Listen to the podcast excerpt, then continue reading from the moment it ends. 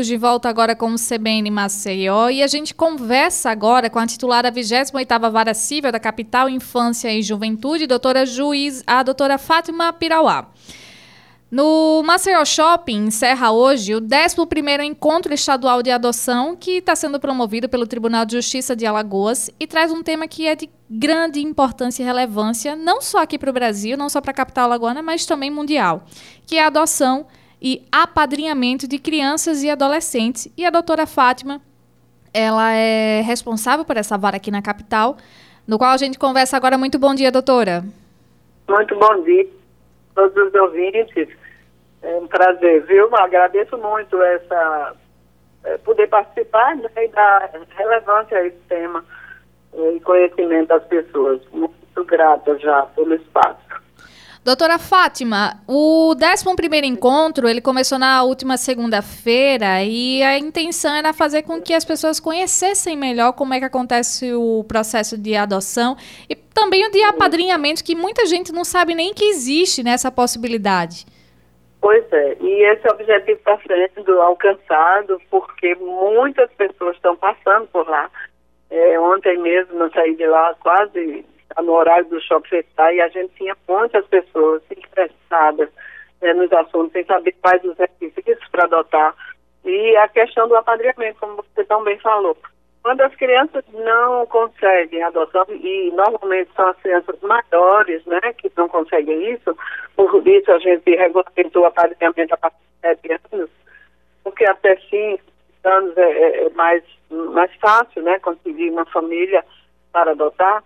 E aí a gente abriu esse espaço para o apadrinhamento, que é uma possibilidade das crianças, né, ou do adolescente ter a convivência familiar, né, que é um direito fundamental.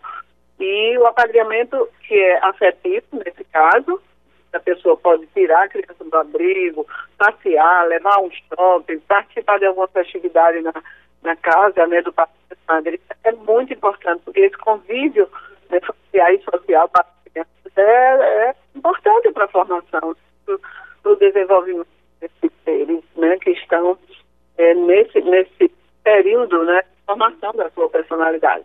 E também temos o social, apadrinhamento financeiro, que você pode contribuir né, com um curso, alguma outra é, é, despesa que essas crianças não têm. Elas no abrigo têm a sua é, escola, né, tem o, o problema de saúde elas são atendidas na rede pública, a estadia, né, a morada, tem alimentação, mas não tem uma convivência social, uma convivência familiar. Então é bem importante que a gente divulgue, né, todas é, esses programas que nós temos, né, do Tribunal de Justiça, na 28ª Vara, e da coordenação da infância, para que a sociedade possa também participar da formação de todas essas crianças e adolescentes em situação de acolhimento institucional. Doutora Fátima, tratando especificamente sobre o apadrinhamento, como é que acontece os trâmites, né? Onde é que as pessoas que se interessam é. em, em, fazer no... tal ato devem procurar? Pronto, no site do tribunal, inclusive lá nós estamos né, dando todas essas orientações, nós temos no site do tribunal, é, a gente tem é, uma pré-inscrição, né? Então a pessoa faz uma pré-inscrição, agora Evidentemente que o apadrinhamento afetivo né, possibilita o padrinho a madrinha de levar essa criança para passear para essa casa. Então a gente também tem que ter um cuidado. Quem é que vai se habilitar a ser padrinho ou madrinha? É, é, tem alguns requisitos, claro, alguma documentação que precisa ser juntada. A nossa vara também fica, o Fórum da Infância fica muito é, num lugar bem central, que é aqui na rua Hélio Pradines, na Ponta Verde. E é, também pode ser pessoalmente, claro, a gente trabalha de sete e meia a uma e meia da tarde, mas pode ser também feito esse pré-cadastramento através do site do Tribunal de Justiça, né, pjl.jus.br. Mas, é, de qualquer maneira, essas pessoas precisarão ser entrevistadas né, pela nossa equipe multidisciplinar, é, juntar né, alguns documentos, os documentos pessoais, é, também documentos né, que, que nos, nos dê a segurança de que as crianças não correrão risco estando com essas pessoas. E a gente tem tido um sucesso muito grande, principalmente no apadrinhamento efetivo, em que muitas vezes essas crianças já maiores que não conseguiram pelo Cadastro Nacional de Adoção nenhum pretendente à adoção, elas formam um vínculo de afeto tão, tão forte com essa, esse, esse padrinho, essa madrinha, ou esses padrinhos, né, esse casal, e já resultou, muito apadrinhamento já resultou em adoção, em virtude do afeto que se, né, que se formou. Então, o site do tribunal, eu vou repetir, é o www.tjl.jus.br,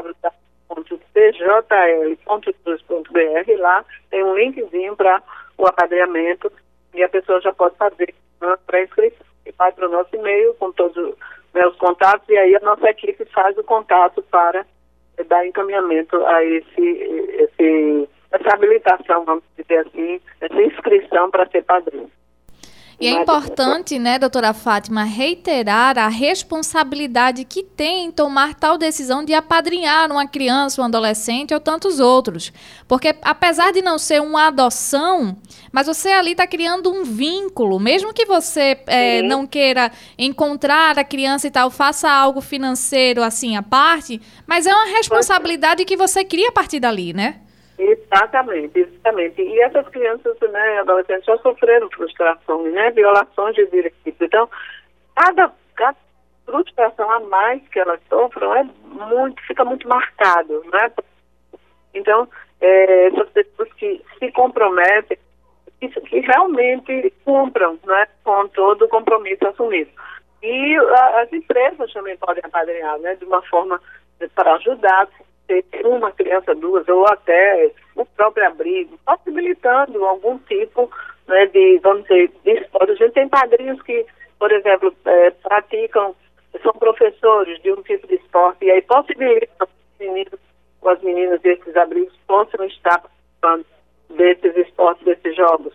Pessoas que, que são uma empresa que pode disponibilizar uma ajuda, uma melhoria para essas crianças e adolescentes participarem né, de algum tipo de atividade esportiva, cultural, pessoas que têm o seu talento, que a sua profissão, prestígio, que possa né, possibilitar um tratamento dentário. São muitas, muitas possibilidades. Então, quem quer é, apadrinhar, quem quer apadrinhar, dá um pouco de si e a responsabilidade é, de todos nós, né, da formação dessas crianças, é do poder público, é da família, mas é da sociedade também é importante. Elas não podem ficar invisibilizadas, né? Estão é, numa situação, né? estavam numa de vulnerabilidade social, de direitos violados, por isso foram acolhidas. E quando a família não consegue é, ter de volta né, seus filhos, e aí é, isso tudo é, é, feito com muito critério, um estudo para que, que essa família possa ter de volta seus filhos, quando não há essa possibilidade, são colocados para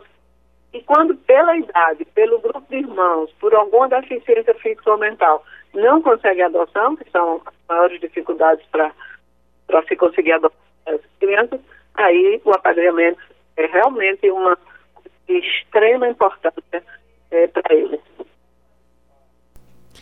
E doutora Fátima, tratando agora sobre a questão da adoção, muitas vezes as pessoas têm muitas dúvidas, porque, por exemplo, às vezes acontece de, da fila de espera de adoção, de pais é. querendo adotar, ser, é, ser, alta e de crianças não ser tão alta assim, contudo, o, quais são os empecilhos, quais são os problemas, Exatamente. os trâmites para tal adoção? Isso que acabamos de falar agora. É, a conta não fecha, né? Temos muito poucas crianças aptas a serem adotadas, em comparação com o número de, de pessoas ou casais habilitados para adoção. E por que não, não fecha a conta? Porque a maioria absoluta desses casais ou dessas pessoas que se habilitam para adotar querem adotar crianças menores, bebês, né, na maioria bebês, e, e não sendo bebê, mas até um ano, até dois, que, que ainda é considerado bebê, né, um dois anos, três, vai diminuindo, à medida que a idade vai aumentando, vai diminuindo o número de candidatos à adoção nessa fila, certo? Quando a gente faz a busca, quando essa criança está apta a ser adotada, vai para o Sistema Nacional de Adoção e a busca é feita de acordo com o perfil da criança, porque a busca é da família, claro, que a prioridade absoluta é a criança, é para a criança que a gente busca é, uma família e não o contrário, né? Não é um bebê que a gente que a gente busca para adotante. Embora a gente saiba da importância né, de um casal, de uma pessoa que quer adotar. Porque senão essas crianças jamais teriam uma família. Só que não, a prioridade não é o casal querer adotar, mas sim a criança precisar ser adotada. Quando se faz essa busca, não se acha ninguém, é, nenhum casal naquela fila, naquele perfil, essa criança fica é, é, através de busca ativa, a gente faz também vídeos, estamos exibindo lá vídeos. Então, crianças, quais crianças que estão fora do perfil preferido pelas pessoas que querem adotar? São as crianças maiores, de 6, 7 anos, os adolescentes, as crianças que têm alguma deficiência física ou mental e as crianças que têm grupo de irmãos. Né? Lá mesmo estamos exibindo um vídeo é, no shopping de três irmãos que estão né, ansiosos por uma família. Nós não conseguimos no cadastro nenhuma família que, que aceitasse adotar três irmãos, até porque já também é, maiores de, de 8, 9 anos nessa faixa, até 10 anos, e é, eles aceitam, inclusive, fazer uma adoção que é desde que eles não percam esse vínculo de irmãos, né, que possam se encontrar. E a gente também faz isso para facilitar essa, essa possibilidade de adoção, para não deixar que essas crianças cresçam no abrigo sem uma família, nós fazemos a que chamamos de adoção compartilhada. Quando conseguimos que dois casais ou três casais que se conhecem, que moram próximos e que aceitam adotar separadamente, né, um, dois irmãos, e não, não, não perderem, não, fazer, não deixar que eles percam vínculo. Encontrarem-se periodicamente, comemorarem aniversários e festas, datas festivas juntos. Certo? Então, já temos conseguido isso muito gratificante. E eles dizem, inclusive no vídeo, nós queremos ser adotados juntos. Mas se não for possível, queremos ser adotados por casais diferentes, mas não queremos perder o vínculo de irmãos. Né? Então, essa é a origem biológica, não é muito importante isso. E essa é uma, é uma dizer, construção de todos os juízes da infância para que essas crianças não fiquem no abrigo até a maioridade, tenham uma família, mas também é, possam ser adotados, mas sem perder o vínculo e sem deixarem de se ver, né, sem deixarem de se comunicar.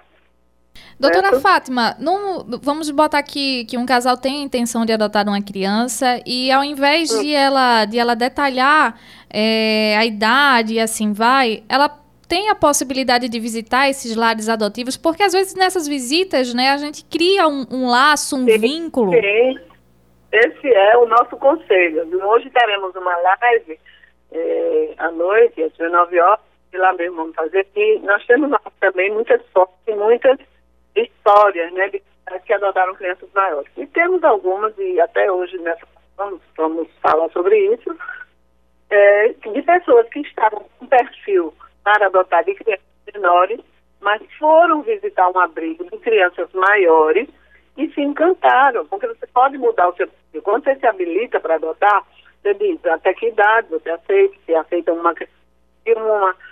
Então, quando é, essa pessoa visita uma briga e vê crianças maiores, muitas vezes se encanta, já aconteceu.